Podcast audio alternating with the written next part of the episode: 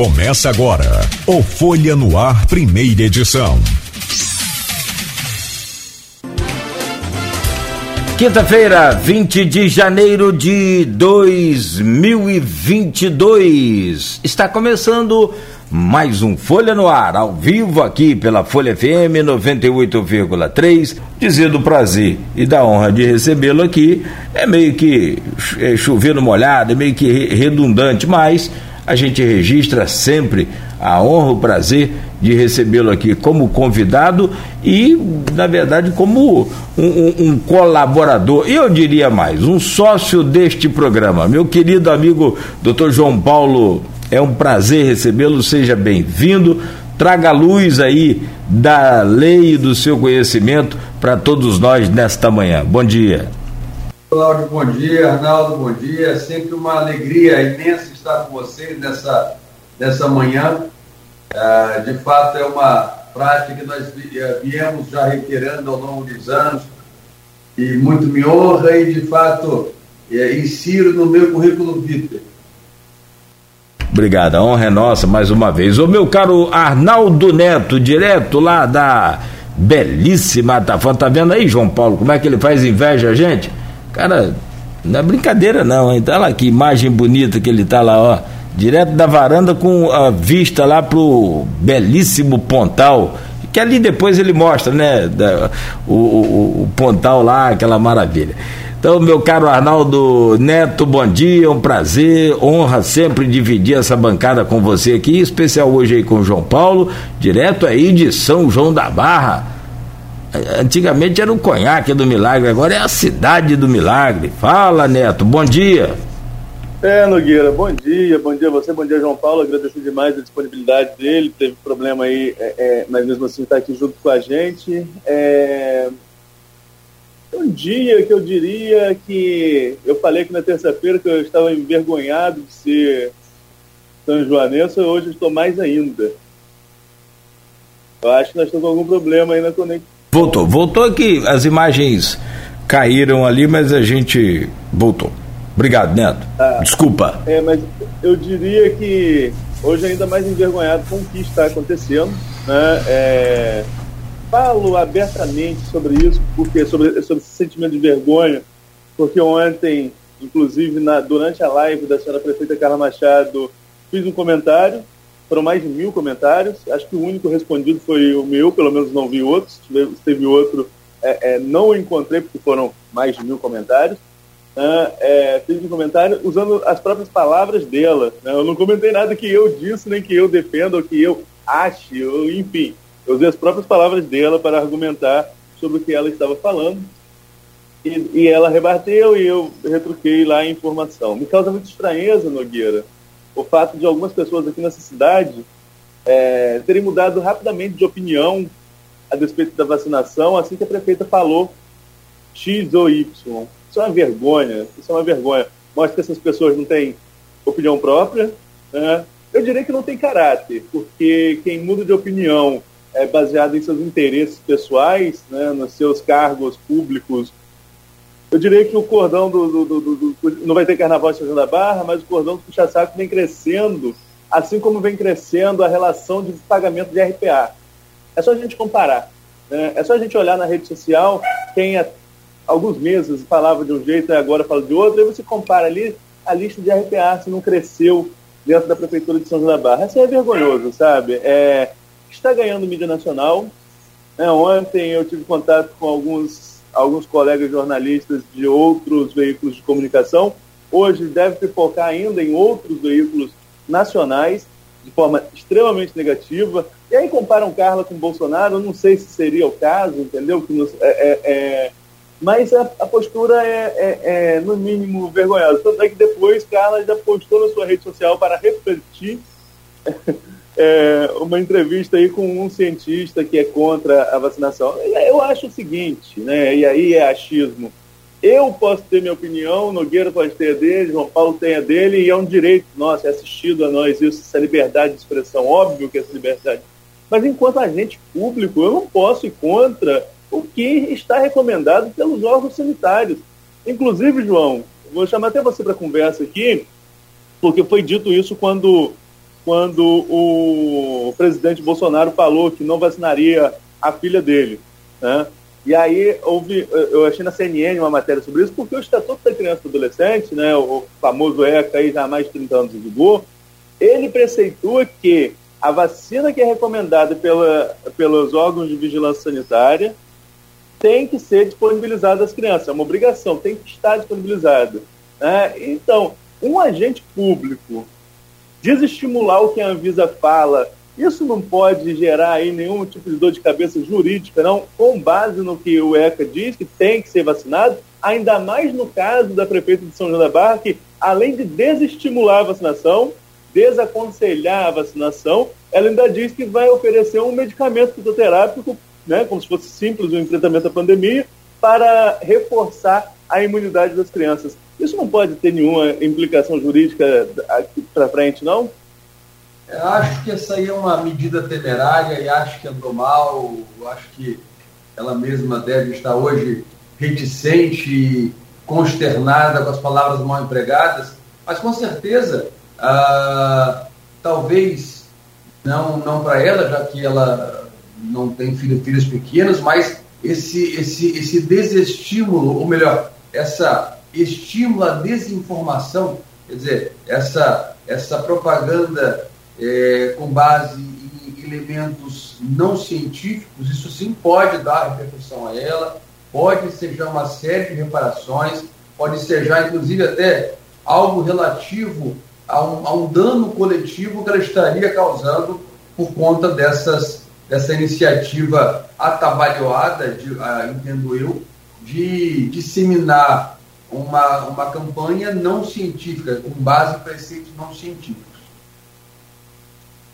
Para os pais dessas crianças, qual a implicância e quais as consequências, doutor João Paulo, é, do Estatuto da Criança e Adolescente? É, a lógica aí dos pais ainda é, uh, ainda faz parte da, dessa Estou sem a conexão sua, João Paulo. Desculpa. Parte do princípio de que os pais têm que consentir, os pais têm que autorizar que as crianças se vacinem. E aí é, parte mais por um, um preceito político partidário do que por uma análise científica. Então, se a minha ideologia se alinha com tal candidato, eu vou vacinar. Se a minha, se a minha filosofia se alinha com outro candidato, eu vou vacinar não se fazendo análise científica se é viável, se não é viável, se a, se a Pfizer tomou os cuidados e passou por todos todo o trâmite para ter a sua vacina apta a ser, a ser aplicada em crianças de 5 a, a 11 anos. Então, infelizmente, o nosso país hoje está com essa, com essa lógica do, do discurso se alinhar a, a parte política em detrimento do, do, científico, o que muito me entristece, de fato, me envergonha de muitas vezes ser brasileiro, ser da região, ser ligado ao político A e B, e de fato, isso, isso tudo repercute no, no âmbito eleitoral, isso tudo repercute na ciranda das cadeiras que nós teremos em outubro, e de fato a população, muitos interpretam talvez algo como algo positivo, mas eu, eu acho que a grande maioria da população vê que essa politização de questões científicas, isso mais atrapalha, mais tira voto do que dá voto. Justamente, eu falava até, como eu falei que retruquei a resposta da prefeita na, nas redes sociais, eu falava com ela, é muito fácil a gente encontrar quem transformou o tratamento da pandemia numa bandeira de política partidária, uma bandeira ideológica. Muito fácil de encontrar quem fez. Né? E porque ela quis botar isso na conta da, entre aspas, ditadura da imprensa. Enfim, são coisas que a gente precisa, é, é, ainda tem que ler né, a essa altura do campeonato. Mas, falando só dessa questão da vacinação, antes da gente continuar para a nossa pauta, só poder a gente concluir, né, Nogueira, porque ser no final a gente não tenha tempo para falar, porque eu tenho uma pauta daqui a pouco também, a gente precisa sair um pouquinho mais cedo. É, eu repercuti ontem com o doutor Nélio Artiles e repercuti com, com, com o Charbel essas colocações. E não o Charbel é, que está à frente em campos da vacinação em campos, é, da vacinação no município, não o Charbel, que é do governo Vladimir, com o Charbel pediatra especialista em, em, em doenças infecto-contagiosas. E os dois, claro, rechaçaram a, a, as colocações da prefeita, mas o doutor Nélio levantou alguns pontos interessantes, está no meu blog, a manchete do Folha 1. O doutor Nélio falou assim, ninguém contesta o efeito a longo prazo do refrigerante, dos fandangos, desses, desses produtos industrializados. Há tanto tempo a gente vacina todo mundo e só agora começa essa contestação, né? E vacina salvando todo mundo. E falou, e que é um exemplo, que é um exemplo de que está dando certo, nos Estados Unidos, mais de 10 milhões de crianças foram vacinadas. Aí pegam-se um caso isolado, como foi um caso do interior de São Paulo ontem, né, de uma criança que teve um problema, né, 12 horas após a vacina, ela teve um problema é, cardíaco e já disse que não, é a vacina que deu o problema. Pode ser, pode ser. Há casos isolados. É, uma criança num país, né, existem casos isolados, podem ser, mas isso está sendo investigado. Então o protocolo qual é? Suspende do município e vai investigar e vai dizer, olha, foi a vacina, não foi a vacina né, porque como já aconteceu com adultos também, que quiseram, quiseram colocar na conta da vacinação e depois pesquisaram a origem do problema e não tinha nada a ver com a vacinação. Essa criança, né, para quem não, não acompanhou o caso, me foge o nome da cidade agora, mas a criança está bem, né, foi um problema, uma arritmia cardíaca, algo desse sentido, e está bem. Vamos torcer que, que a luz da ciência possa se restabelecer, né? É, teve gente falando que é, político X, Y, tem luz própria e não se apaga.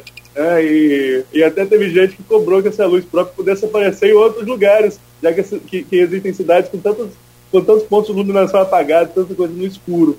É, mas, para além disso, que a luz própria não queira se sobrepor à, à, à luz da ciência, acho que é o mais importante. Mas vamos para a nossa pauta, João? Vamos falar de eleição. Vamos lá. Vamos lá. Acaba, acaba, acaba até é, se completando aí o assunto, é, né? Acaba que Ou se complementa e se toca, né? Acaba que são questões que se misturam em ano eleitoral. Tudo vira política, né? Tudo, qualquer discussão, se ela toca a seara eleitoral. João, principais mudanças para 2022. Federação, a federação partidária, é, temos outras mudanças. Mantivemos aí o fim das coligações, mas criamos. As... Show. Exatamente. o que de principal muda? Diz você para a gente aí, quais são as principais mudanças para esse ano eleitoral em relação à última eleição que tivemos em 2020? Vamos lá. É, é, Criou-se, é, desde, desde a, das eleições passadas, em que havia sido proibida, proibidas as coligações, é, e muitos viram que a coligação para proporcional, que só para é, havia, havia, sido, havia sido proibida a coligação em eleições proporcionais para vereador, para deputado, que em 2016 era possível. Agora, quer dizer, como, como, como isso não valeu para as eleições de 2020, e o o Congresso entendeu por bem que, que era algo salutar, né? que uh, você se unir, você se juntar, você coligar, não só na majoritária, como também proporcional, era algo interessante. Só que aí eles, eles, eles criaram um outro nome, criaram a federação. Embora a, a, a, lógica seja muito similar, na federação você faz uma união de partidos em âmbito nacional com prazo mínimo de validade de quatro anos. Então faz-se essa, esse link, faz essa, essa, essa, essa ligação entre dois ou mais partidos voltados a uma eleição que pode ser majoritária ou proporcional. Então, essa soma que vai ter, vai, vai, vai ter estatuto próprio, vai ser, vai ser registrado. Então, quer dizer, vai ser muito mais é, como é eu vou dizer, vinculante, muito mais forte, com mais respaldo jurídico do que a, do que, a princípio, a coligação é, é, que não, não, não, não mais se admitia em eleições proporcionais. Então agora poderão já se reunir os partidos em federações.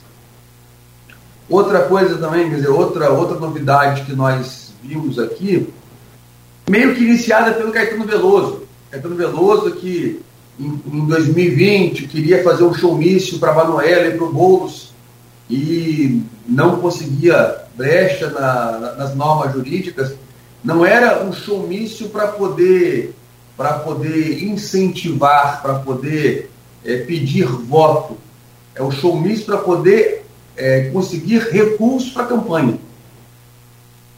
Então, a lógica dele era, é, é, era a seguinte: olha, eu quero ter minha liberdade, eu tenho minha, minha convicção política, eu estou fazendo porque eu quero, eu gosto da, da, da Manuela, eu gosto do Boulos, eu quero fazer um show e o dinheiro que eu conseguir irá para eles. Não, é, não, não são os candidatos que vão contratar um político, contratar alguém para poder fazer campanha para eles. É, para poder é, impulsionar o, o comício. Eles é que estão, por, por convicção própria, por convicção ideológica, como qualquer um de nós pode fazer um evento. Eu, você, uh, vocês, alguém do povo pode chegar lá, pessoal, eu quero aqui fazer campanha para poder uh, conseguir dinheiro para Bolsonaro, para o Lula. Sei lá, podemos fazer isso. Por que não pode fazer isso um cantor? Por que não pode fazer, fazer isso um artista que queira fazer um evento para angariar recursos para tal candidato que ele simpatiza, que ele gosta, que ele gostaria de ajudar. Então, a partir dessas eleições, o, o, o artista que quiser fazer eventos, um showmício, com um fim uh, específico de conseguir recurso, ele pode. Então, essa é outra mudança aí, que assim, totalmente é, inovadora já nesses tempos, é, é eu vou dizer, pós-Covid, né? já que é, hoje a, a lógica é que tudo se virtualizou e esses é, showmícios virtuais viraram regra, mas os eventos, uh, esses, é, esses shows virtuais viraram regra, e aí é, pegou-se essas novas, novas tecnologias e trouxe para a nossa realidade eleitoral. João Paulo. Por certo, nós teremos muitos eventos esse ano, teremos muitos shows de artistas com o fim específico de angariar recursos para as campanhas eleitorais. A, a, é, a minha dúvida, é, João Paulo? Nós temos também, quer dizer, temos mudanças, mas aí é, é de, de, sua menos importância assim, para nós no dia a dia, que é o voto diferenciado de mulheres e negros para a formação do, do quanto vai ser destinado nos fundos eleitorais. Ah, deixa eu aqui pensar mais. Enquanto o senhor pensa aí, por gentileza. É só uma dúvida. O termo showmício, ele já é bem antigo, né? Isso. Será que ele não causa essa confusão? Porque o showmício que é a mistura do show com o comício. Comício. Não é verdade? Exato. Isso. Então, será que essa vinculação desse nome, de novo, só que agora nesse novo formato, não vai atrapalhar um pouco a cabeça das pessoas com relação ao, ao que se diz a parte jurídica, uma vez que show-mício continua proibido? Ou seja, o show com o comício, porque eh, antes você contratava aí João Paulo para apresentar o show dele aqui para levar público para eu pedir voto. Né? Sim. Perfeito. Bah, bacana. Agora não é assim. Naturalmente, a lei deve dizer aí que o político não pode nem passar perto do show. Seria isso, alguma coisa assim? Detalhe um pouco mais sobre essa questão e sobre a vinculação desse nome. O senhor não acha que vai causar confusão, não? É, a lógica é essa mesmo. É, de fato, creio eu que não tenha sido a escolha mais mais correta é, é, mesclar as palavras show com comício, que na verdade não, não será um comício. Será um show com fins de arrecadar fundo para uma campanha.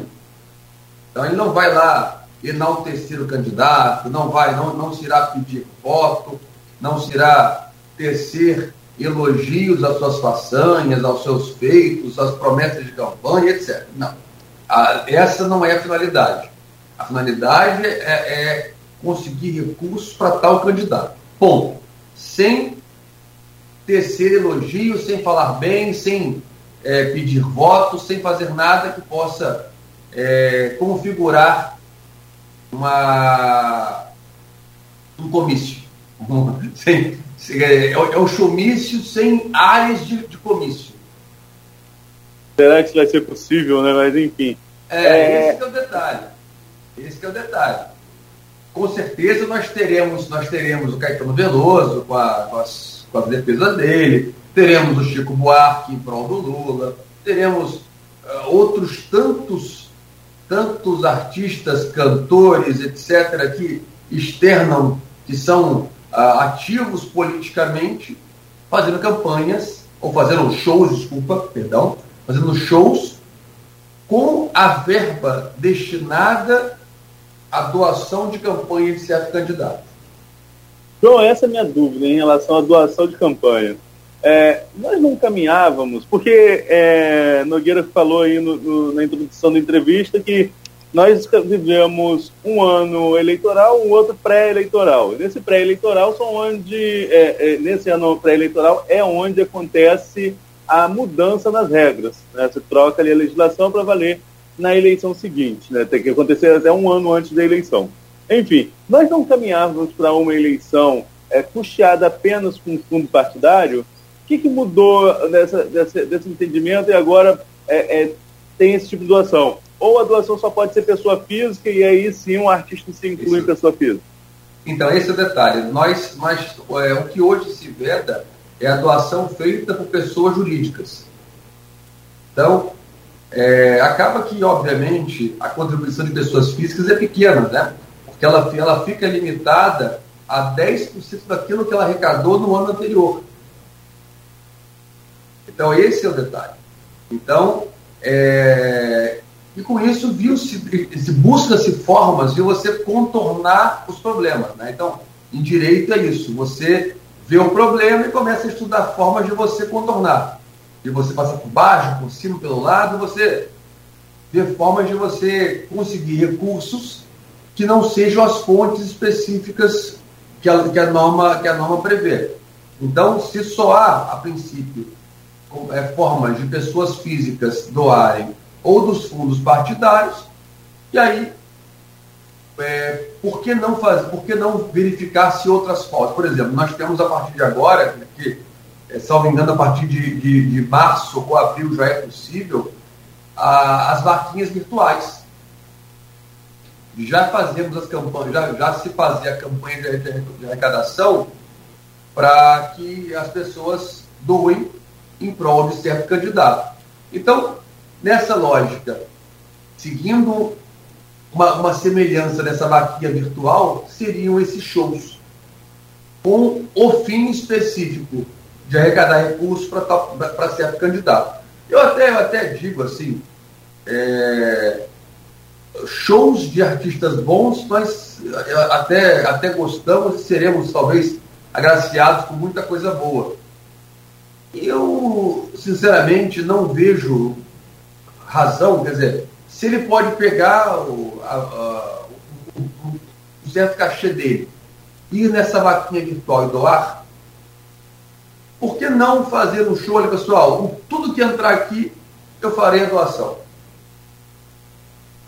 É, é a lógica meio de fato de você contornar a vedação através de soluções criativas.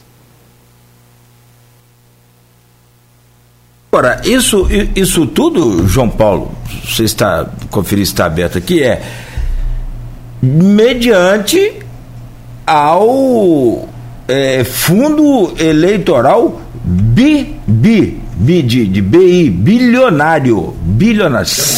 Se, o, o, o que o próprio Bolsonaro né, falava muito, combatia muito essa coisa de gasto desnecessário na, na campanha dele, essa coisa toda no próprio início do governo também, acabar com a mamata, essa coisa, o Centrão dominou o governo e hoje conseguiu aprovar. E ontem o Congresso confirmou, né? Agora o governo voltou atrás e do veto e, e, vetou, na verdade, o, o, a, o, corte que o Partido Novo, entre outros partidos, haviam proposto para voltar para 2 bilhões, mas ficou fechado em 5,7 bilhões de reais para os partidos. Como que funciona esse fundo e, e é, é, há tanta necessidade, é tanto dinheiro assim, ao ponto dos artistas também terem que fazer campanha, vaquinha, os simpatizantes. Como é que funciona isso? É, acaba que esse valor ele fica na mão dos partidos da, das comissões federais, né? quer dizer, no âmbito federal.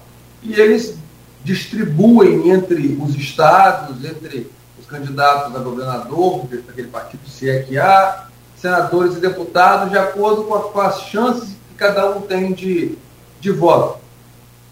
E aí, quanto mais vai se distanciando, quer dizer, quanto mais vai saindo de Brasília, mais difícil fica para os candidatos que estão de menor expressão colocarem a mão nessas verbas.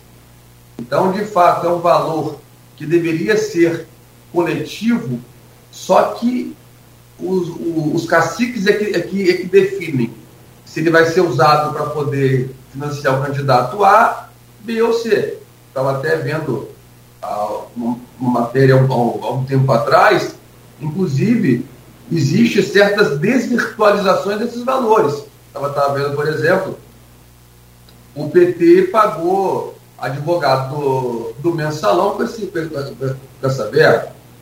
Uh, partidos com, uh, uh, comprando helicóptero, comprando aeronave, reformando casas de de presidentes do, do partido. Então, assim, de fato, acho eu que no momento em que, em que o país vive, no momento em que se prega uma, um ajuste fiscal, um ajuste financeiro, que, que de fato se, se feche a, a, a compota dos gastos públicos, um gasto como esse não se admite. Ainda mais porque existe, existem formas de conseguirmos esses recursos através de eventos, de doações de pessoas, de vaquinhas virtuais, de outras tantas formas de se conseguir. Não acho que a melhor forma seria sangrar os cofres públicos. E essa grana vem justamente daí, como o senhor falou, explicou muito bem. Meu caro Arnaldo e, e, João Paulo, eu vou pedir licença a vocês, nós temos que fazer um rápido intervalo. Agora, tem uma pergunta aqui, rapaz, e vem do Faria Brindes Faria. Eu ia falar justamente sobre isso, mas meu microfone estava fechado. Por favor, Nogueira, porque eu estou sem retorno também do Facebook aqui, mas eu dei uma olhadinha e logo vi essa pergunta. Ah, então, vou fazer uma conexão rápida aqui pro, para o próximo bloco, que aí a gente segura essa audiência aí também. O Faria Brindes Faria diz aqui: posso comprar camisas com o nome do meu candidato e distribuir? Daqui a pouco o senhor responde, meu caro João Paulo. Hoje, com Arnaldo Neto, estamos recebendo aqui no programa João Paulo. Ele é advogado, doutor João Paulo Grande de Abreu, é advogado, é especialista aí também em lei eleitoral, né, que tem lá as suas mudanças para praticamente cada eleição. Essa tem muitas mudanças também não diferente de outras já anteriores é, polêmicas e nós estamos falando aqui, por exemplo, da possibilidade de shows para arrecadar dinheiro em benefício da campanha do determinado candidato. E aí, na internet aqui, é, na, no Facebook, o Faria Brindes Faria Pergunta para o senhor, doutor, e eu repito, né? Posso comprar camisas com o nome do meu candidato e distribuir? Doutor João Paulo. Então, o que, a, o que a lei veda é que candidato, partido, a coligação façam isso.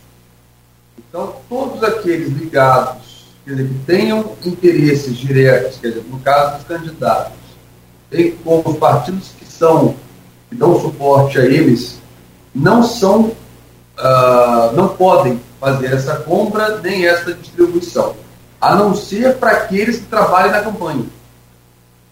Então, eu posso ter camisa? Posso, mas para aqueles que estão na campanha. Então, vou fazer uma passeata. Estão todos de camisa. Quer dizer, quem, as moças que estão ali, os rapazes que estão ali distribuindo panfleto com as bandeiras, uh, quem participa ali, quem está no, quem tá nos carros, pode sem nenhum problema ter camisa. Pode sem nenhum problema ter boné. Pode ter máscara. Pode ter uh, a praguinha. Praguinha não, não tem mistério, mas pode. Eu posso, por exemplo, ir, ir agora na, na, na, internet comprar a camisa do Lula, do Bolsonaro, ou, ou até mandar fazer. Eu quero fazer uma camisa do candidato Joãozinho da Couve, ele vai ser, ele virá como candidato a, a, a, a deputado, a senador, eu, eu já ia usando. Isso aí faz parte do exercício da democracia, da minha, da minha, da minha liberdade de expressão. E aí ele vai numa zona, quer dizer, a pergunta ela vai na, na, na zona cinzenta. Eu, eu, disse aqui o que podia e o que não podia. Comprar camisas e distribuir, aí depende, quer dizer, vai, vai depender de uma interpretação que será dada. A princípio não tem mistério. Desde que não haja essa vinculação é, dele a algum político. Por exemplo, eu sou eleitor do Bolsonaro, do Lula, do, sei lá, de algum outro candidato. Não teria problema, por exemplo, se eu fosse no Mercado Livre, comprasse lá 15 camisas e fosse, por exemplo, no meu escritório, que eu, que eu sei que lá todos também simpatizam com esse candidato, e desse para cada um uma camisa dessa. Aí vamos lá, aí, e se fossem 100 camisas? E se fossem mil camisas? Aí você começa no subjetivismo, subjetivismo que o juiz pode ter no caso a caso. Então, aqui trouxe casos específicos que você, você configura conduta lícita. Mas, conforme o volume vai aumentando de camisas, conforme a vinculação que a pessoa possui com o candidato seja mais tênue ou não, o negócio vai complicando e vai indo para uma, uma zona cinzenta que pode ensejar uma interpretação positiva ou negativa. Eu só queria, antes de continuar a entrevista, Nogueira, eu nem publiquei no meu blog ainda, mas é, vou fazer depois aqui da nossa entrevista, é, colocar que nessa viagem que vivemos aqui em São João da Barra, o presidente da Câmara, Elísio, ele, um pouco antes da Carla se manifestar, ele fez uma publicação incentivando a vacinação.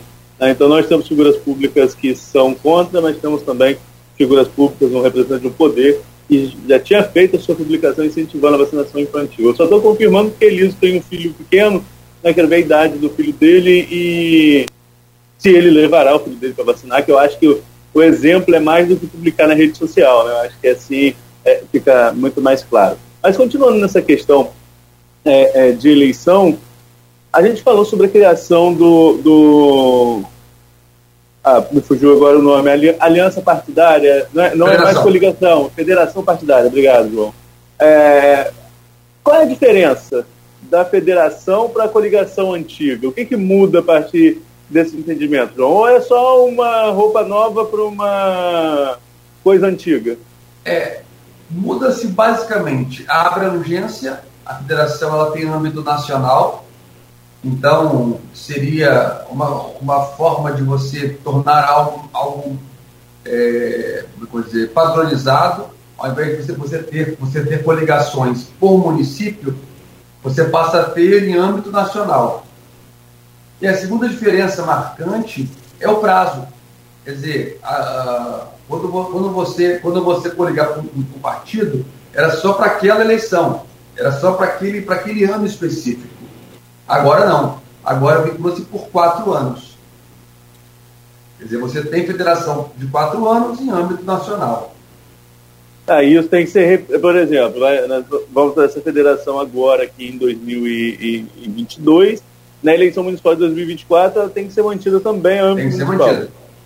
Tem que ser mantida. Impede, por exemplo, algumas, algumas, algumas coisas que a gente recorda aqui, alguns episódios que a gente recorda, por exemplo, em São Francisco Tabapuana naquele ano pegando fogo, é, Dilma e Aécio ainda, impeachment, impeachment da Dilma para ser votado e PT e PSDB aliados em São Francisco, aliados em Conceição de Macabu. É, isso esse, não poderia acontecer. É isso aí, porque nós, nós tínhamos aqui casos em que PT e PSL estavam, estavam coligados no, no município, rompidos em outro, é, rompidos, quer dizer, era, era uma, uma bagunça, né?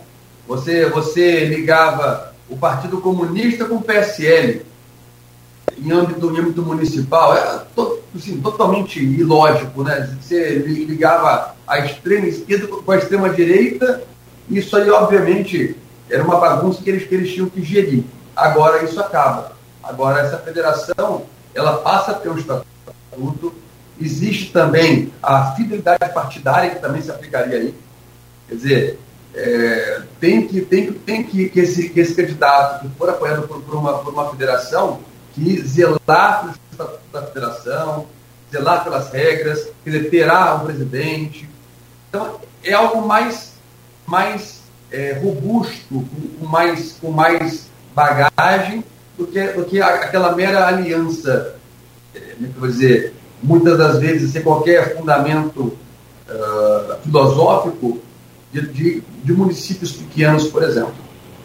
Aqui nesse programa, o ex-governador Antônio Garotinho ele usou uma expressão né, que, à época, até usei como um dos destaques da entrevista, é que os partidos são como fantasias de partidos no Brasil são como fantasias de carnaval. Né? Você usa durante aqueles dias, durante aquele período, e depois se desvincula. É o que é ruim, o que é ruim né, para o sistema eleitoral é ruim, enquanto mais o nosso tem um número sem fim de partido. É, essas tentativas, vindo também por parte do Congresso, seria uma forma de afunilar isso, de tentar realmente é, mostrar ao eleitor qual é o perfil do seu candidato, perfil ideológico do, do candidato?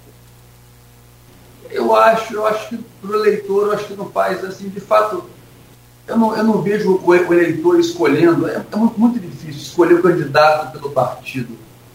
É difícil essa, essa vinculação. Você, você acaba que se vincula ao nome da pessoa em detrimento da, da, da sigla que o representa. Normalmente, é, assim, muitos, muitos poucos, talvez, não sei se, é, se, essa, se o pessoal mais novo tem isso, os antigos tinham, ah, eu sou do PT, e aí você tinha os votos do, do, partido, eu sou do PSDB, você tinha os votos do partido, e cada vez menos você, você vai vendo isso. Né? A lógica hoje é você se vincular ao candidato em detrimento da, da sigla. E aí, nesse contexto, é, entendo que isso daí assim, cria uma certa.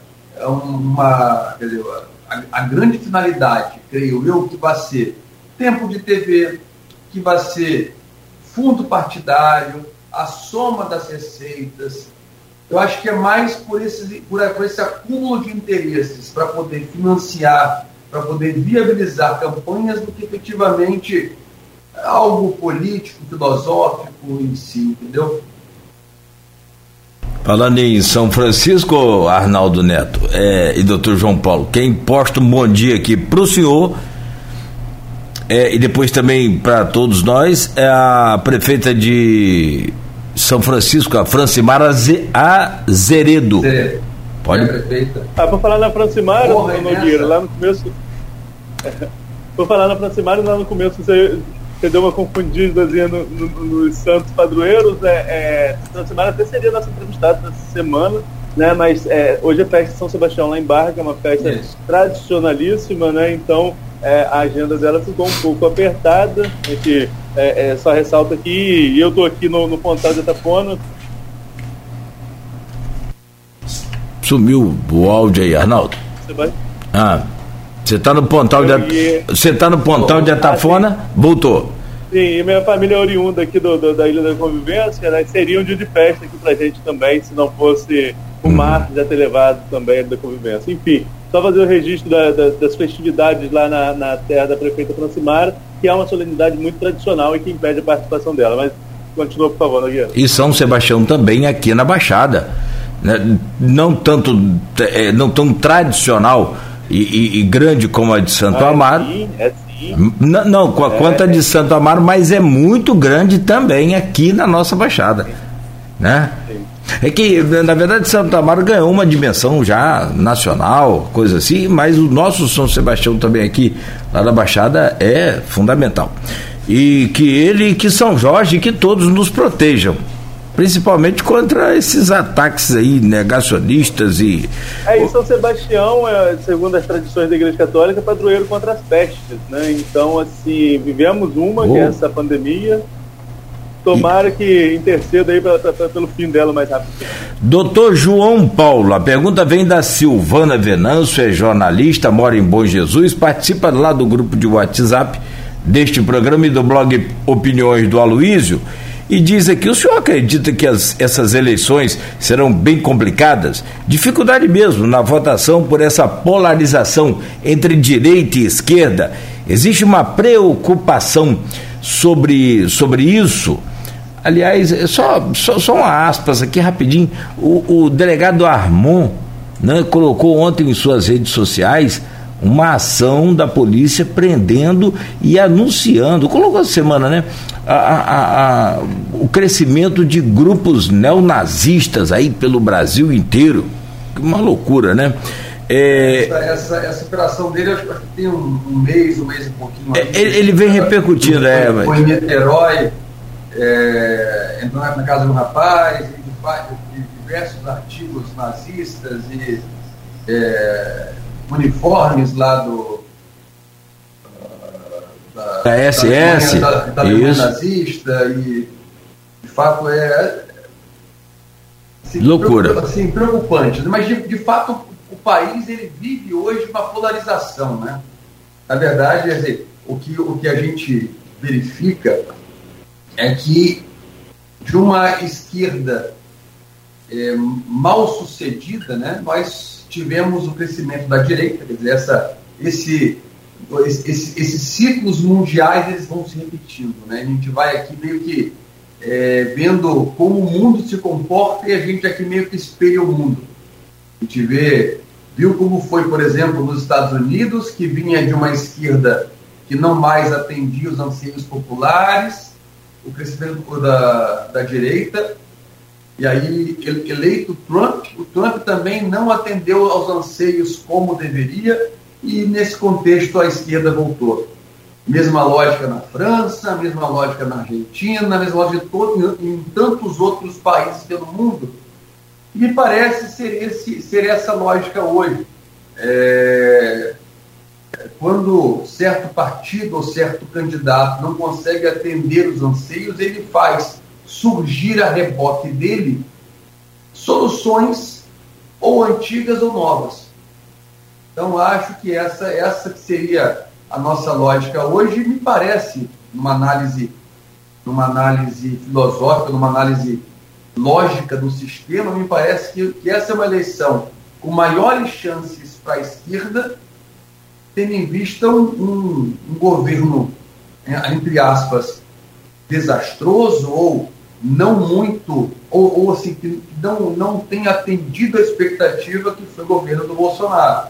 Essas, essa, esse, esse negacionismo, essas, essas palavras mal empregadas, essa guerra com a imprensa, essa forma como ele se portou contra a, a vacina, essas palavras que ele, que ele, que ele muitas vezes emprega de forma, de forma infeliz, ele ah, deu, deu boas-vindas ao deu boas-vindas ao Ômicron, ao Brasil. É, assim, é uma, é uma situação esdrúxula e acaba que ele, ele que no fundo tirou da, da tumba o Lula.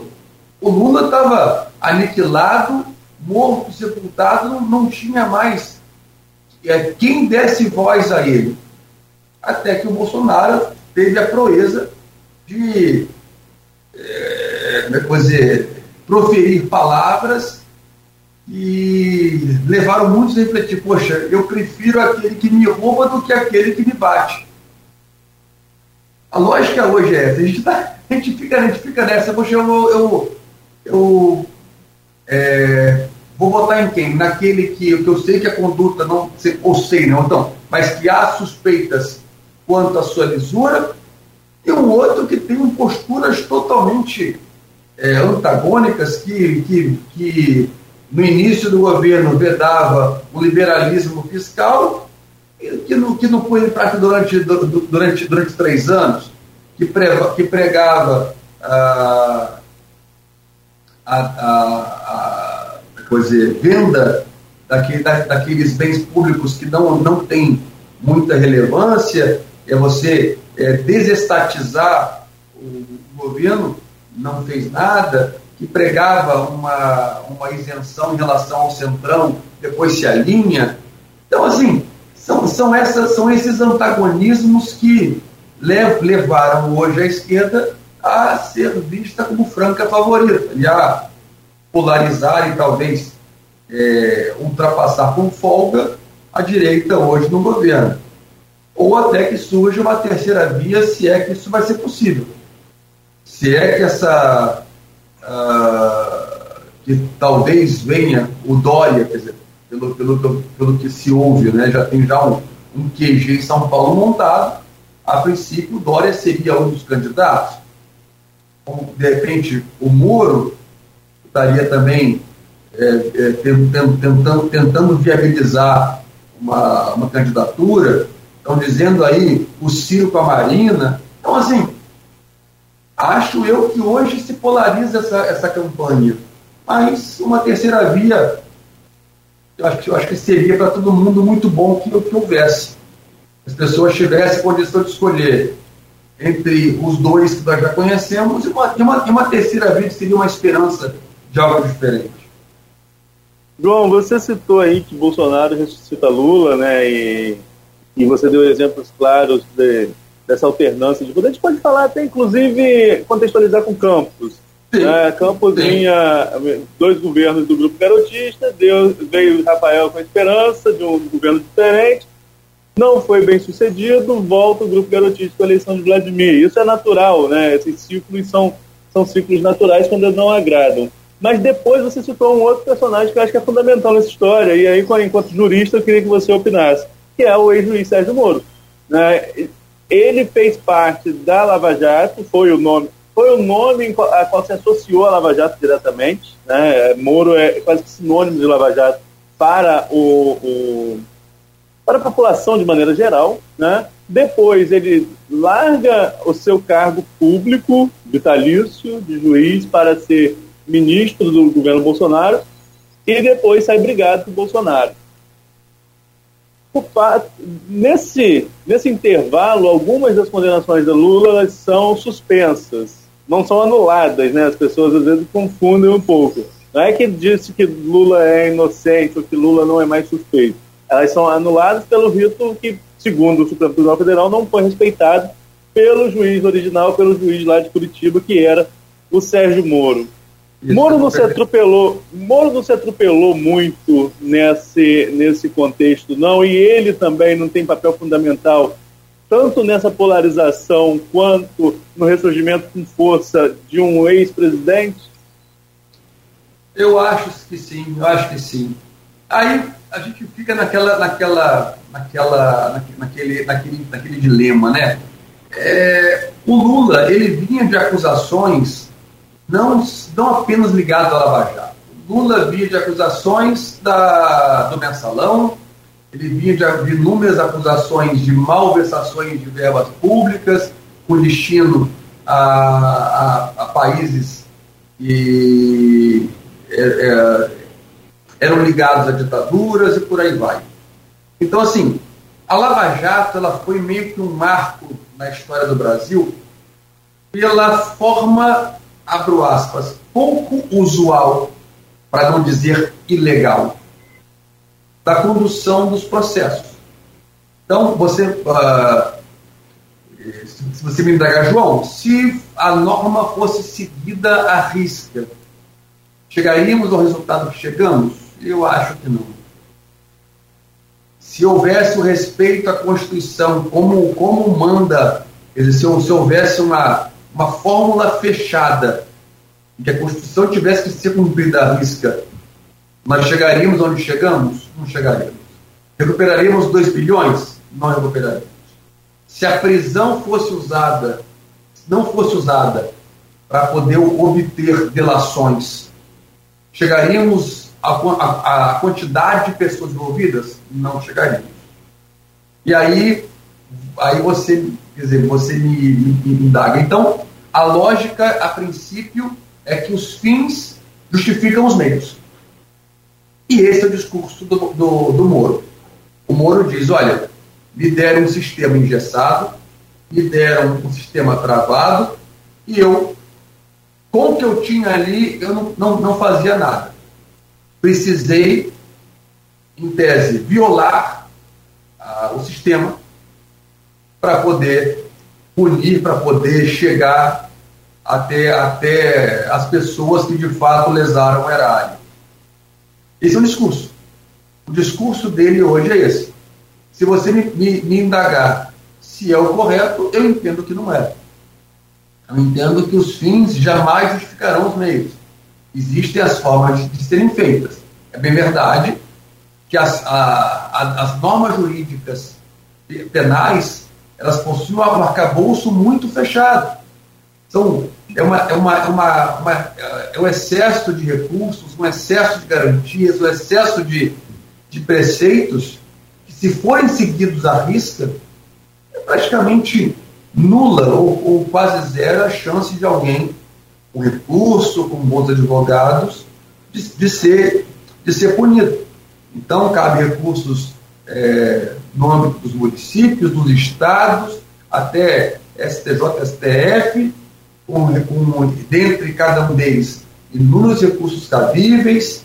Então, de fato, de fato, é, entendo eu que ah, ele exorbitou ah, os direitos ou o dever dele de julgar, muitas das vezes, aquela exposição que ele fez da conversa da, da Dilma com Lula, aquilo foi um absurdo, aquilo é, exorbitou em muito os, os, limites da atuação dele, demonstrando uma atuação é, mais política do que jurídica, só que de fato a lógica dele era que os fins justificam os meios. E esse vai ser o discurso dele.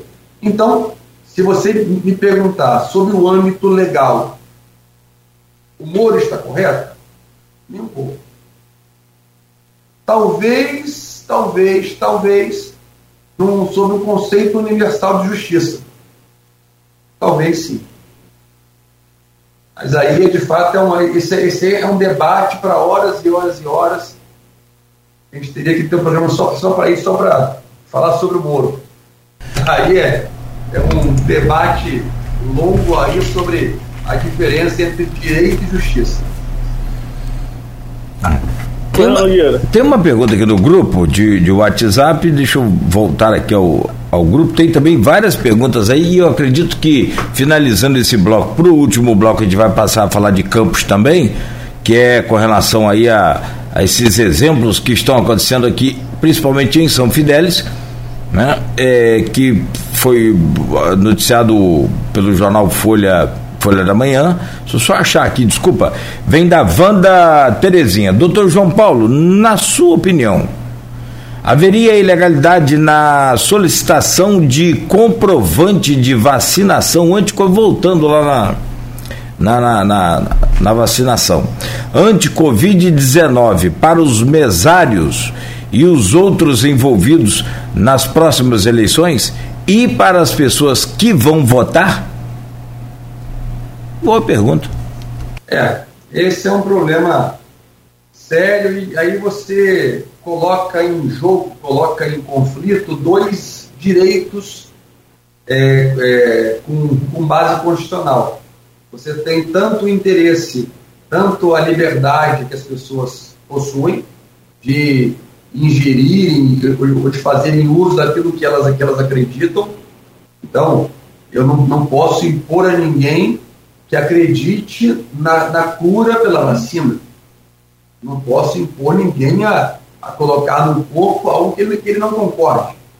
Eu não posso impor ninguém a fazer uma cirurgia, eu não posso impor ninguém a tomar um remédio, eu não posso impor ninguém a não se salvar.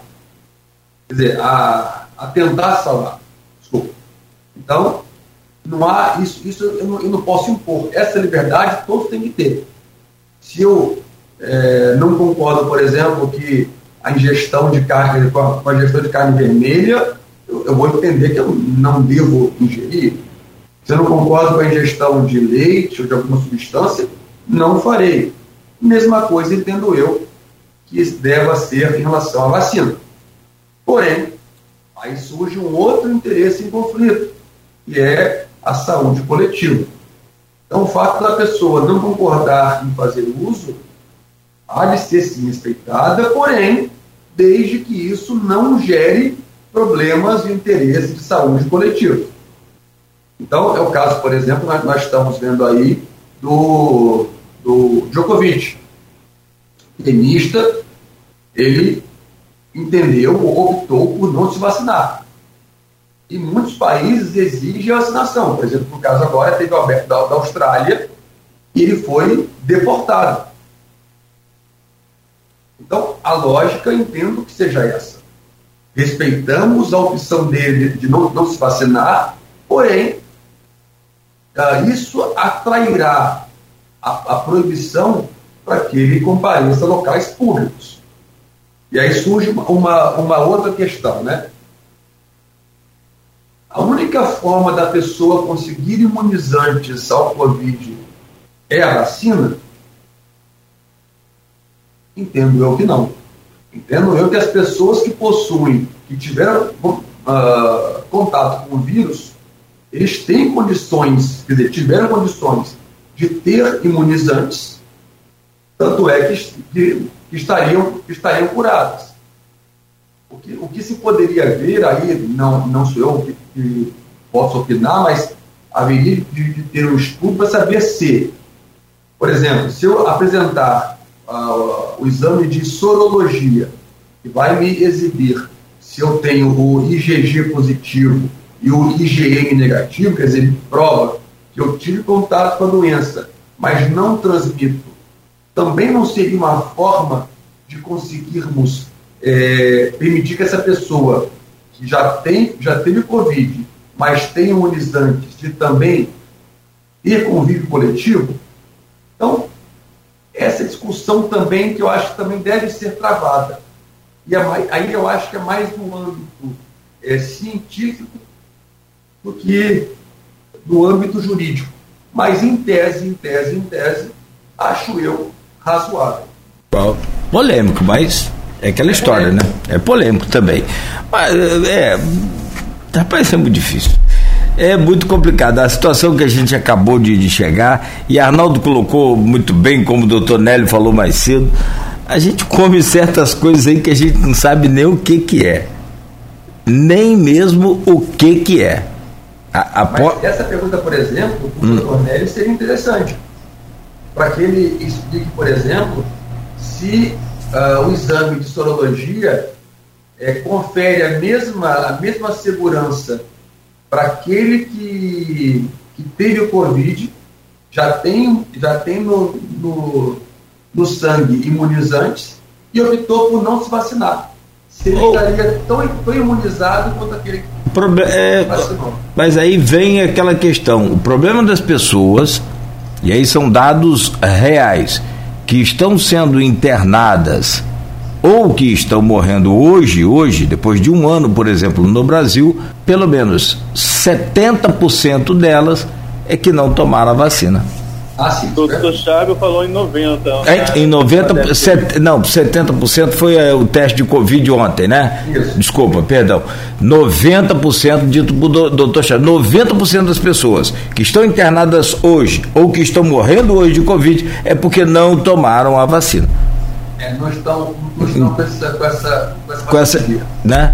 Conforme disse ontem. Você, é, e aí é o que disse ontem de novo o presidente, que o maior protetor é o. o é, é, aquela coisa do, do, do, é, do rebanho, né? Contaminação de rebanho. O, não, isso aí não. Aí, aí já é, quer dizer, para a seara, seara política, né? É, aí volta para a seara eleitoral. É. Então essas, essas besteiras ditas é que de fato trazem à tona a esquerda. Tá? Trazem de volta o Lula. E aí sabe-se lá como é que nós teremos essa, essa polarização da. Mas em tese, em tese, em tese, só voltando aqui a, a doutora Wanda, Então, a princípio, como as coisas hoje se encontram desenhadas, acho eu que é correto se exigir de mesários, de eleitores, que comprovem sim a vacinação para entrar em locais públicos, por questões de segurança. E aí valeria um estudo para saber se é, aqueles que tiveram Covid já estão imunizados também poderiam, de alguma forma, ter alguma certificação. Perfeito, João Paulo. São 8 horas e 18 minutos. Nós vamos fazer aqui uma, uma pausa rápida. Peço licença ao senhor. E daqui a pouco a gente volta para falar um pouco aqui sobre também alguns exemplos desses que estão acontecendo aqui na região. O Arnaldo né, detalha isso aí. Houve no, nova posse ontem. Por que, que só um ano depois né, da eleição, essa recontagem de votos? Enfim. Daqui a pouco o senhor conversa, continue conversando conosco, são 8 horas e 19 minutos, aqui na Folha FM. Você ouviu Folha no Ar, primeira edição. Meu caro João Paulo, eh, enquanto o Arnaldo volta aí a, a conexão, eh, deixa eu trazer uma pergunta para o senhor que está hoje, inclusive, na manchete aqui do programa, por conta do portal folha1.com.br, que diz o seguinte. Eh, Deixa eu só abrir aqui. Chico de Dadal, confirmado novo vereador de São Fidélis em retotalização dos votos. Só para quem não está acompanhando o caso de São Fidélis, né, houve um processo, né, é, e na última quarta-feira o Tribunal Regional Eleitoral né, fez a retotalização dos votos após a cassação do mandato do então vereador John Jeffinho por irregularidade do seu partido, o Republicanos, na cota de gênero nas eleições de 2020. E aí, essa pergunta a respeito de, de São Fidélis, de que eu tenho para fazer para o senhor, é por que, que demora tanto? É essa morosidade da nossa justiça, quer dizer, mais de um ano depois da eleição e mais e, e também mais de um ano depois da posse. O vereador agora que assumiu tomou o prejuízo de um ano.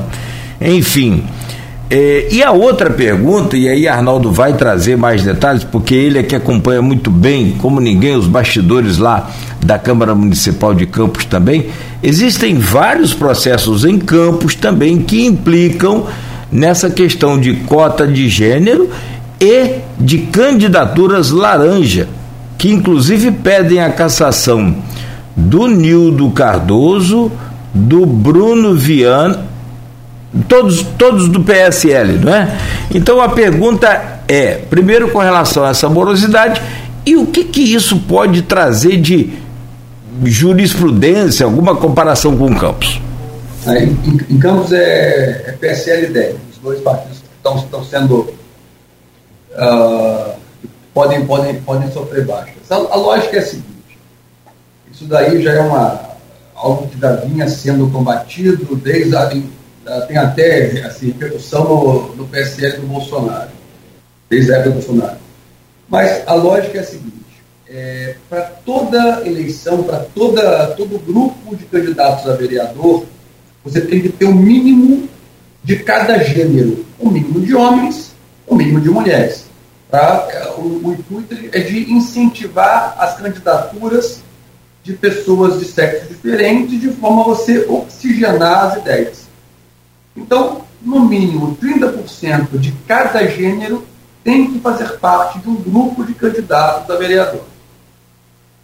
E aí, é, como infelizmente no, no país as, as, mulheres ainda, ainda não, não, não são tão engajadas quanto, quanto os homens, ainda nós não temos as mulheres com, com tanta vontade de se candidatar, isso, isso para mim eu falo com, com tristeza, deveria, deveriam as mulheres ser mais presentes, mais participativas. Eu acho que muitos adjetivos, muitos predicados que só as, as moças têm, e de repente ajudariam a mudar esse país, mudar o cenário da nossa política local e nacional. E acaba que os partidos, tendo a obrigação de de, de montar nominatas, tendo a obrigação de inserir no mínimo 30% de candidatos mulheres e não tendo engajamento, não tendo mulheres suficientes, acabam. É, aí, quer dizer, qual seria a solução? Diminuir o número de candidatos homens. Então, a lógica seria: se eu tenho, se eu tenho uma mulher, eu posso ter três candidatos homens. Se eu tenho cinco mulheres, eu posso ter 15 candidatos homens. Agora, nesse contexto, é, nove, desculpa, três, três para nove, eu, é, é, se, eu, se eu não tenho candidatos mulheres suficientes, candidatos não mulheres suficientes, o que, o que não se pode fazer é forjar candidaturas. Então, muitos aí, olha, dizer, muitos até sem sequer saber a candidata, sem, sem que ela sequer tome ciência, sem sequer que ela, que ela concorde. Fulano, eu vou colocar você aqui como candidata, mas fica tranquila, é só para poder compor aqui uma lista. Você não vai ter dinheiro, você não, você não vai fazer campanha, etc. E é, isso está sendo hoje investigado em Campos, São Fidélis, São Francisco, é, São João da Barra. E da região aqui, nós, nós tivemos já três sentenças. Em São Francisco, entendeu-se que não houve, não houve fraude, quer dizer, validou-se as eleições, entendeu que no caso lá da candidata Manuela também, ela, ela teve, quer dizer, ela, ela quis vir candidata e, por percalços no meio do caminho, ela abriu mão da candidatura. Então, mesma coisa houve em relação Santa da Barra. Até lá o vereador Cacá era que, em tese, seria prejudicado com essa, com essa questão. Agora, São Fidélis, em, em, em sentido diverso, verificou-se que lá houve fraude eleitoral. É, o, doutor, o doutor Otávio, juiz da comarca, ele, ele, ele então caçou, anulou os votos do partido. O TRE confirmou essa, essa, essa decisão, e aí, obviamente, com os votos nulos, temos que retotalizar todos os votos para então vermos com, essas, com esse novo número de votos e se os votos cassados, como que nós iremos fazer o desenho das cadeiras. João, você. De... Eu tá, desculpa, minha conexão deu uma falhada aqui. Né? Mas, é, oi. só, eu, eu, você me permite, desculpa, só colocar aqui sobre Campos, é, porque eu comecei falando, não falei os nomes todos, então, se você me permite, é rápido. O MP se posicionou pela condenação do DEM e PSL nas ações movidas pelos suplentes ou pelo suplente André, André Oliveira do Avante.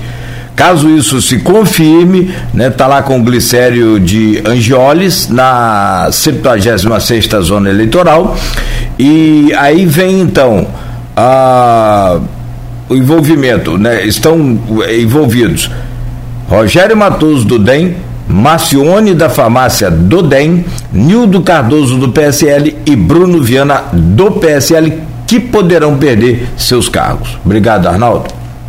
Nada, que isso. E, e só para esclarecer também, para contribuir, Nogueira, melhor dizendo, é, esse processo está concluído para decisão, então a qualquer momento ele pode ter a sentença em primeira instância. A gente está acompanhando esse processo, tanto eu quanto o Aldir estamos é, é, todos os dias averiguando, além das fontes né, que estão aí é, é, que a gente tem que podem passar a gente quando sair uma sentença. Mas o João citou, citou eu não sabia dessa, desse processo em São Francisco, João, mas acompanhei esse de São João da Barra, né, até por questões né, que eu acompanho mais a política aqui de São, São Joanense. E o juiz Paulo Maurício, na sentença, ele coloca o seguinte, no caso de São João da Barra, para que seja configurada a fraude à cota de gênero, esse desejo tem que existir desde o momento da construção da coligação. Mas isso não é muito subjetivo, é, porque, em, em tese, como que eu vou comprovar que esse desejo estava ali implícito desde o início, desde quando se foi é, configurada a coligação? Por exemplo, no caso de Campos, um do, do, dos réus teve apoio de outras candidatas, apoio inclusive nas redes sociais. Isso agrava de alguma forma o processo? Qual a sua opinião? Então, no caso lá de São João da Barra e São Francisco, de fato, as, as sentenças elas são muito próximas. E eu digo a você que o doutor Paulo Maurício ele foi de uma felicidade, porque ele, ele uh, ele seguiu a lógica hoje do STJ. O STJ ele define o seguinte: que eu preciso provar a intenção de fraudar. Eu preciso, não, não basta que alguém tenha, que uma candidata não tenha voto, isso por si só não é suficiente. Não basta uma candidata não ter arrecadação, não ter feito campanha, isso por si só não é suficiente. Eu preciso provar a intenção, a fraude, a, o fim ilícito da candidatura dela. Quer dizer, eu preciso, vamos lá, provar. Um, que ela, por exemplo, não concordou em vir candidata. De uma forma. É, eu preciso provar que ela concordou sabendo que ela não faria campanha. Ou que ela seria tão somente fictícia a sua campanha então, isso aí, como que eu faço? Por prova testemunhal. Então, a única forma de eu fazer essa prova é por testemunhas. Então, aí vamos, vamos, vamos ou, ou até de repente uma mensagem, então aqui, é, o partido X manda mensagem, olha, coloca aí fulana e Beltrano para poder somente compor o número, mas, mas elas não farão campanha. Então essa prova é que faz necessária seguindo a posição hoje do TSE. Então, a, a má-fé, desculpa, a, a boa-fé, ela se presume. A má-fé tem que ser provada. E nesse caso que eu citei, tem um dos candidatos que teve apoio é, das apontados como candidatos laranjas ou candidatos fantasmas, enfim, ou é, candidato que fraudou a cota de gênero, para ser mais, mais técnico no, no, no nosso diálogo. Enfim, isso de alguma forma seria uma prova do seu entendimento? É, elas fizeram campanha para outros candidatos, seria isso? Isso, do mesmo, do mesmo partido. Então, aí depende, depende do contexto. Aí é, vale, vale o contexto. É, é saber se, por exemplo, é, por que, que elas não, não, não, fizeram, não fizeram campanha para para si, si próprias, por que, que elas optaram por, por favorecer outro candidato. Aí é de fato uma análise probatória, meritória, e só na audiência que, por certo. Aí, nesse caso específico, não sei se já houve, sabe dizer, não? Já, já. Já já. Está concluído para decisão. Já está então prontinho para ser julgado. Aí. Então, seria o caso de analisar as provas dos autos e verificar se há justificativa plausível, se há essa prova da má-fé para que talvez enseje a cassação do mandato dos vereadores. Mas, sem fazer essa análise do processo, fica difícil de, de opinar. João, nesse caso de candidatura laranja, o entendimento de todos os juízes é que o partido não responde. Responde o quem responde são os candidatos, pelo menos nesse, nessas ações. Tanto aqui de São Fidélis quanto de São João, é, saiu, é, todas as propostas colocavam os partidos como réus, né, os partidos saem e ficam só os candidatos. Sim. Qual a implicação para esses, esses candidatos? Eles ficam inelegíveis? É, isso cairia só na conta do presidente do partido, todos os, os, os coligados também respondem? Como que fica? É, pela lógica do TSE, todos os candidatos eles respondem, embora eu ache isso absurdo. Acho que muitos candidatos sequer têm noção de quem são os seus concorrentes. Eles estão lá focados, quer dizer, naquele, naquele, naquele tiro curto que é a eleição, de 45 dias, eles passam focados o dia inteiro na campanha e não se atém se tem uma mulher, duas, cinco, se elas estão em campanha, se não estão em campanha, se estão atuando, se não estão atuando. Então, acho, acho injusto, mas a lógica do, do, do TSE hoje é condenar todos. É, Nogueira falava sobre a questão de São Fidélis no outro bloco, hein, Nogueira? você falava sobre por que um ano, né? Uhum. Esses prazos, é, e vale lembrar, não, não, não há sentença imediata em primeira instância, né? Somente após julgamento colegiado do Tribunal Regional Eleitoral. Essa, essa demora, esse, essa burocracia, digamos assim, essa morosidade do judiciário, sobretudo nessa questão eleitoral, como que você avalia? Você acha que dá tempo essa de Campos, por exemplo? Eu te disse que está concluído para decisão. E aí, vamos dizer, essa decisão sai agora em janeiro, porque só falta o juiz canetar, dar a sentença. Vai, seja qual for a sentença, cabe recurso ao Tribunal Regional Eleitoral. Mas nós estamos, estamos em ano eleitoral, prioridade é eleição. Você acha que tem tempo da gente ter esse, essa sentença antes da eleição desse ano, por exemplo? Ah, eu acho que sim. Eu acho que a lógica, a lógica nossa, é, saindo dessa sentença, creio eu, é, se já está concluído mais aí uns 10, 15 dias, que é algo razoável, posso quase afirmar que esse semestre ainda o TRE ajuda. O TRE mesmo sendo período rápido. eleitoral? Mesmo, mesmo, mesmo. O nosso período, período, período, período eleitoral vai, vai começar de fato lá para agosto. Né? Quando, quando começam convenções, quando começa registro de candidatura. O que teremos agora de mais seria essas, essa, esse combate à fake news, essa, essa, esses envios de mensagens de massa. Isso daí que eu acho que talvez atravante, mas não a ponto de impedir que esse semestre ainda se julgue eventual recurso interposto. O, o, o, tem um recesso agora, né, em janeiro. Então, nós, nós, estamos, nós estamos no recesso. Estamos no recesso do judiciário. Voltando, quer dizer, voltando. É, voltam agora. Volta amanhã. Ah, já, já volta amanhã. 21. 21.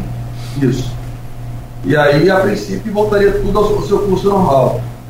E aí vem aquela pergunta que mais caberia numa mesa de. Tem o. A Luiz escreve, às vezes, uns artigos muito maneiros lá, né? Conversa de Butiquim eu acho que é isso. Assim, se eu tiver errado com relação ao, ao, ao tema aí, ao, ao, título, mas é assim, aí vem aquela pergunta, doutor, o que, que o senhor acha que vai dar? O que que isso pode? E aí, é claro, né, tecnicamente, juridicamente, é. mas com o seu know-how, com o seu conhecimento, é, com outros exemplos desse, isso vai dar ruim? Difícil, difícil prever, Paulinho, difícil opinar. É, se eu pegar, por exemplo, São Francisco e São da Barra, é, entendeu-se que não houve fraude. São Fidélis entendeu, entendeu que houve fraude. Então, é, é, análise caso a caso, análise é, meritória, que só, só se faz possível lendo a íntegra dos autos e vendo os, os elementos de prova que foram coligidos. Então é, é difícil, é difícil provar, é, é difícil, difícil, difícil opinar. Então, como falou, como falou Arnaldo, prova de elemento subjetivo é difícil. Prova de intenção é difícil. Provar que alguém estava mal intencionado, algo, algo é, que é, diz respeito ao sentimento, algo intrínseco interno de alguém, é difícil. Então, Nesse, nesses casos, o ônus da prova todo é de quem acusa. O ônus de provar má fé é de quem aponta o dedo. Então, só fazendo uma análise meritória para poder assim, aferir se, nesse caso, nesses casos específicos, se não me engano, a ação foi do MP, não é isso, Renato? Do MP também. Também, né? Então, se, se houve, se eles lá indicaram testemunhas que, que puderam atestar que, que as candidatas elas tinham ciência de que não concorreriam, elas só comporiam uma nominada para poder fazer o percentual que a lei exige. Então, e essa prova é complicada. Essa, a prova da má-fé é difícil. Entendeu? Então, aí vai, vai valer da, da, análise, da análise casuística para poder fazer uma opinião mais, com mais bagagem, com mais assertividade. Ou chamar. Opa, desculpa, Nogueira. Ou chamar um especialista aí nos espiritismo. É. Nós já, te, nós, já te, nós já temos aí até prefeito curandeiro, agora vamos ter também. Isso é fácil. Pois não, Arnaldo, vamos lá, pra gente fechar aí. Nogueira, eu vou, eu vou fazer minha última pergunta, já vou me despedindo de você e do João, porque eu tenho uma pauta agora aqui na Lagoa de Quiparico, Sofiati, para o jornal de sábado. Então, e, e, nós marcamos nove horas. Eu já vou ter que correr um pouquinho para chegar lá às nove. Vamos despedindo de vocês já e vou fazer um, uma última pergunta aqui ao João Paulo. Logo na sequência, eu vou sair aqui para essa pauta, agradecendo já a vocês dois, agradecendo a todos os ouvintes. João, era para ter feito lá no bloco anterior e você já até deu uma pincelada.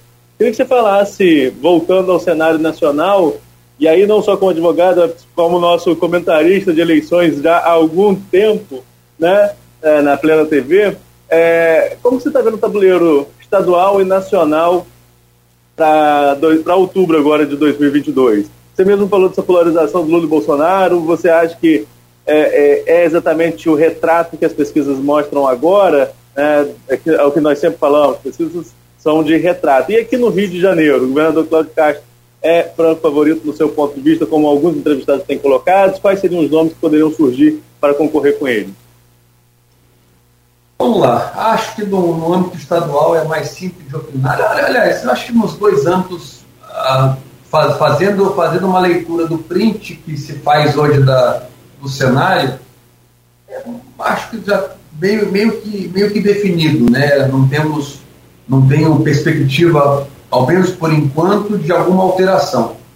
O governador Cláudio Castro, ele tem se mostrado, quer dizer, saiu da sombra do Witzel para ganhar projeção. Ele, é, até então, politicamente, era uma figura que não tinha muita expressão, não, não, não, não, não demonstrava essa força que ele tem hoje. E nada como uma oportunidade que a vida lhe, lhe, lhe reservou.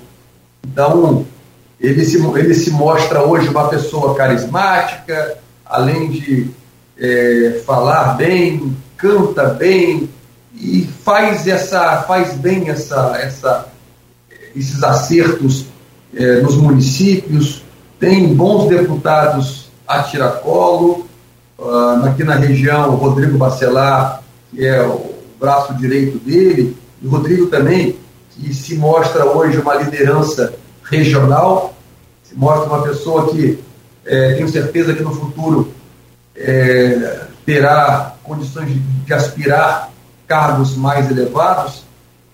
E nessa estratégia, quer dizer, em política, saber costurar, fazendo uma, uma usando um, um termo do jargão popular é, eleitoral, saber costurar alianças é, o, é a grande, a grande, assim, grande mote, o grande, grande vantagem que a pessoa leva.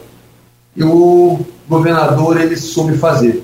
Ele muito bem construiu alianças em praticamente todos os municípios da região.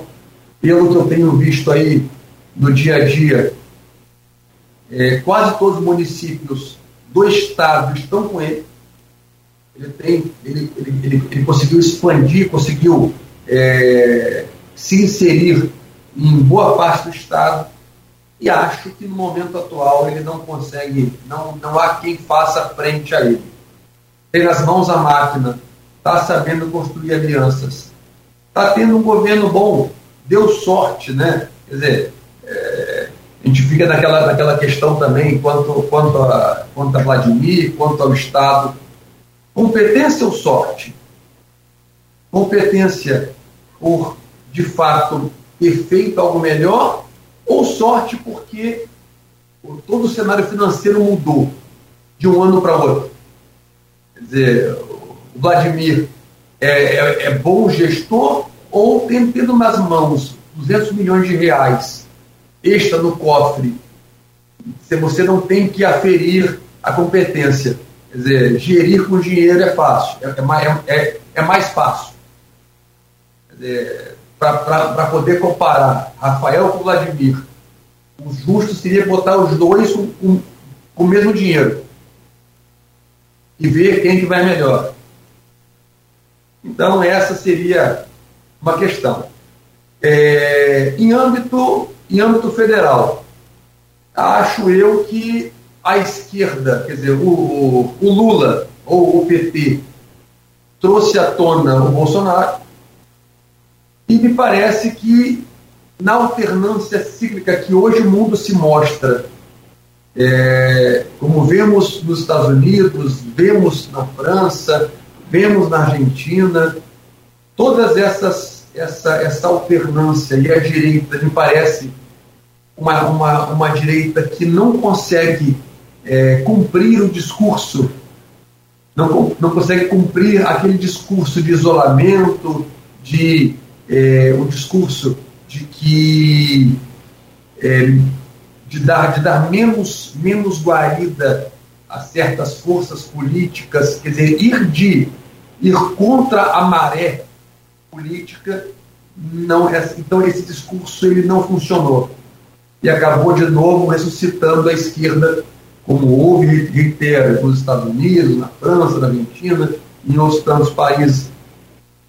E acho eu que nesse cenário a tendência é que a esquerda vá crescendo, a esquerda tenda a ganhar forças e eu até ah, manifesto que talvez nem Bolsonaro venha como candidato.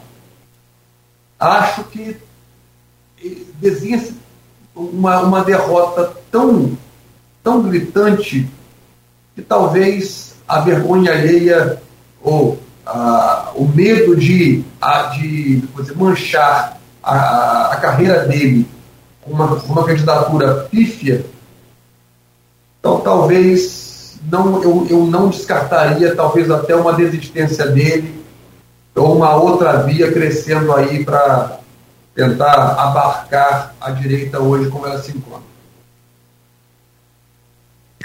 Bom, como é a última do Arnaldo, eu também fecho com a minha. Essa aí foi, foi forte, até o Aloysio. Nogueira, é. Nogueira, peço licença a vocês. Tá. Peço licença a vocês, agradeço o João, mas tem que ir lá na pauta. Um abraço, até amanhã. Irmão, prazer falar contigo, imensa, imenso prazer. Vai lá, irmão, vai lá. Obrigado, Arnaldo. Até amanhã às sete. E eu vou fechar com o João Paulo também. Oi, pois não, Arnaldo. Vai lá. Daqui a pouco a gente se fala aí. Um abraço, amanhã a gente anuncia também o, o nosso convidado. O, meu caro João Paulo, é, só para fechar, e aí você fala sobre essa questão do, do, do Bolsonaro, o próprio Luiz comentava aqui há um tempo atrás de que ele pensaria, ele pensava dessa forma também, chegou a pensar dessa forma. Não de não vir candidato, mas para não perder o foro. E aí você não, acha que ele corre o risco é, talvez ele poderia vir senador, vir deputado federal, que aí a eleição é garantida e essa coisa toda, mas ele não perderia o fórum. Mas tem um outro detalhe. Depois a gente analisando, é, o próprio Luiz lembrou: olha, mas para ele se candidatar nesses casos aí, ele teria que se desincompatibilizar seis meses antes e ficaria, ficaria sem um foro privilegiado. E corre o risco de ser é, é punido aí, é, é, é, é, penalizado por esses crimes que estão sendo investigados, até pela própria CPI, que acabou né, terminando em, literalmente em pizza, né? É, a CPI, na verdade, ela é mais política do que jurídica, porque ela só investiga e não faz nada, né? É, a, diferença da CPI para a CP, que é, o, que é o impeachment, é isso. A CPI não faz nada, a CPI vai lá, grita, grita, grita, grita, no final faz um monte de papel e manda, e manda que a polícia investigue. Não muda nada. Já a CP não, a CP no caso do impeachment, no caso da Dilma, no caso do Collor, ela tem o poder de caçar, de, de tirar o mandato. É totalmente diferente. Então, de fato, CPI é CPI nada é, é quase a mesma coisa.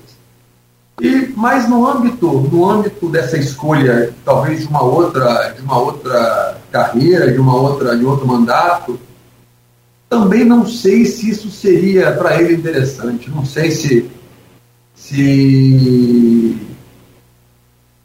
seria algo, algo viável para ele e talvez mancharia tanto quanto ele não vir candidato, é, ele, ele vir candidato uma, votação pífia, ele escolheu um cargo, um cargo menor. Não sei se não sei se para a carreira política dele, para a história dele, seria talvez uma, uma, uma assunção de uma derrota talvez tão grande quanto vir candidato ter votação pífia. Então é, é, é, difícil, né? É uma é um, é uma é um jogo é um jogo de xadrez muito grande, né? A gente, a gente não sabe como opinar e de fato ah, não temos acesso aos números como eles têm de, de votos, de eleitores, como é que como é que está o desempenho, o que pode ser feito. Mas como hoje se encontra, não vejo muitas chances dele ser é, até a escolha do vice dele hoje não é um não é um fato simples, né? Não é um caso Também simples. Não é.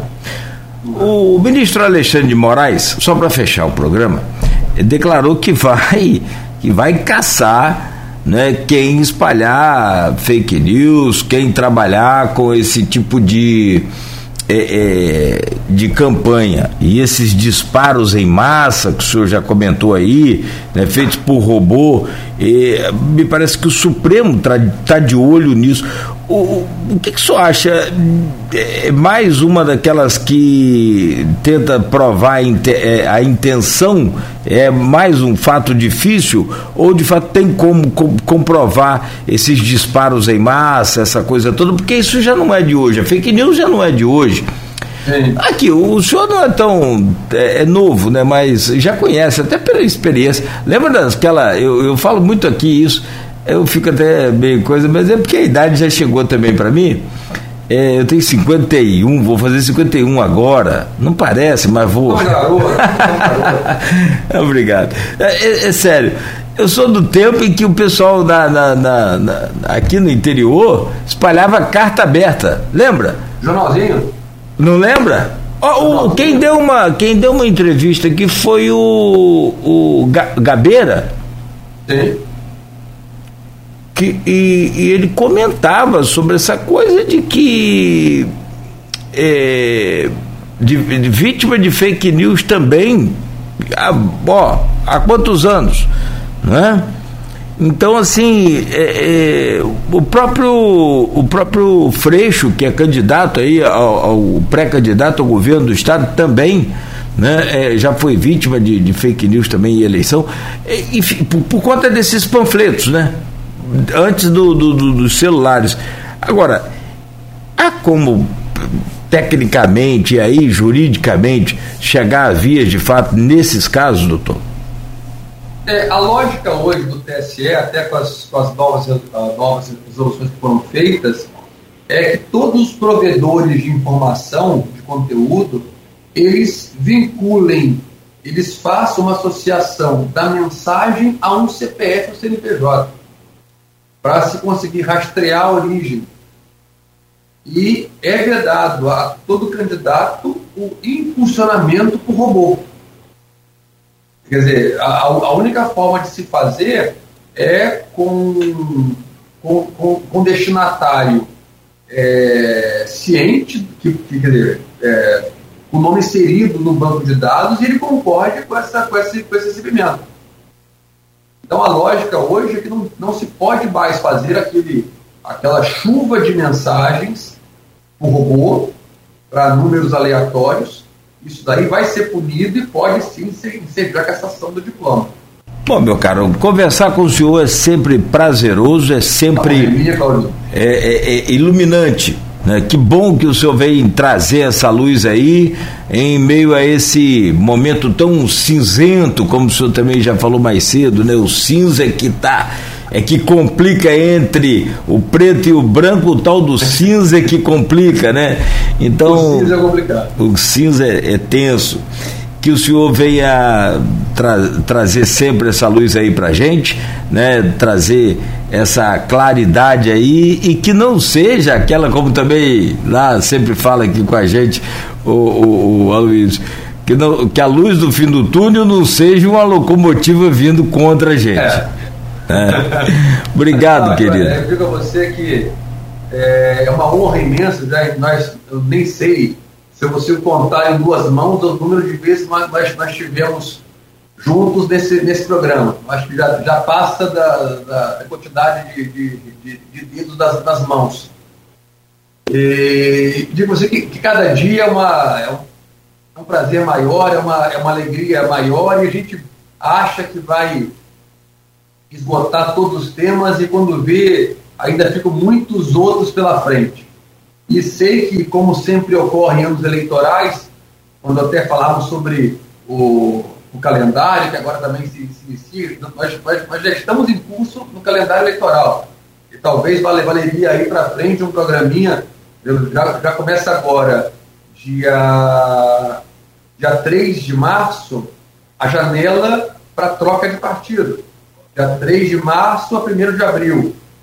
Já, já, estamos, já, já está em curso o calendário para poder, é, quanto a, a gastos de publicidade institucional, é, doação de, de, de, de, produtos ou serviços públicos, quer dizer, já tem, tem muita coisa eleitoral ainda e temos que tratar e, por certo, estaremos juntos em curto espaço de tempo. Mas, irmão, é uma honra imensa para mim estar sempre na sua companhia, de Arnaldo, são pessoas que, é, que, que, que dominam como poucos essa, essas duas horas uh, de, de, de, programa e parece que dura cinco minutos. Né? É, foi, foi, foi tão gostoso, foi, foi, tão, tão fácil que nada como uma, uma, uma, condução bem feita por vocês dois. Bom, obrigado mesmo pela, pelo convite e estou à sua disposição quando precisar, só chamar que estou aqui às ordens. Vou usar uma frase um amigo meu aqui pelo, pelo WhatsApp. O protagonista é o senhor, eu sou só, eu, Arnaldo, nós somos só coadjuvantes. um grande abraço aí dessa equipe do senhor. Bom dia, muito obrigado. Um grande abraço, doutor João Paulo. A honra é minha, amigo. Prazer. Saúde. São nove horas e três minutos. Este foi mais um Folha no Ar, que volta amanhã às sete da manhã. Conversamos aqui com o João Paulo Granja, advogado. Falamos sobre vários temas importantes que vão estar agora disponíveis também né, em podcast. E logo mais tem reprise na Plena TV. Não perde, não.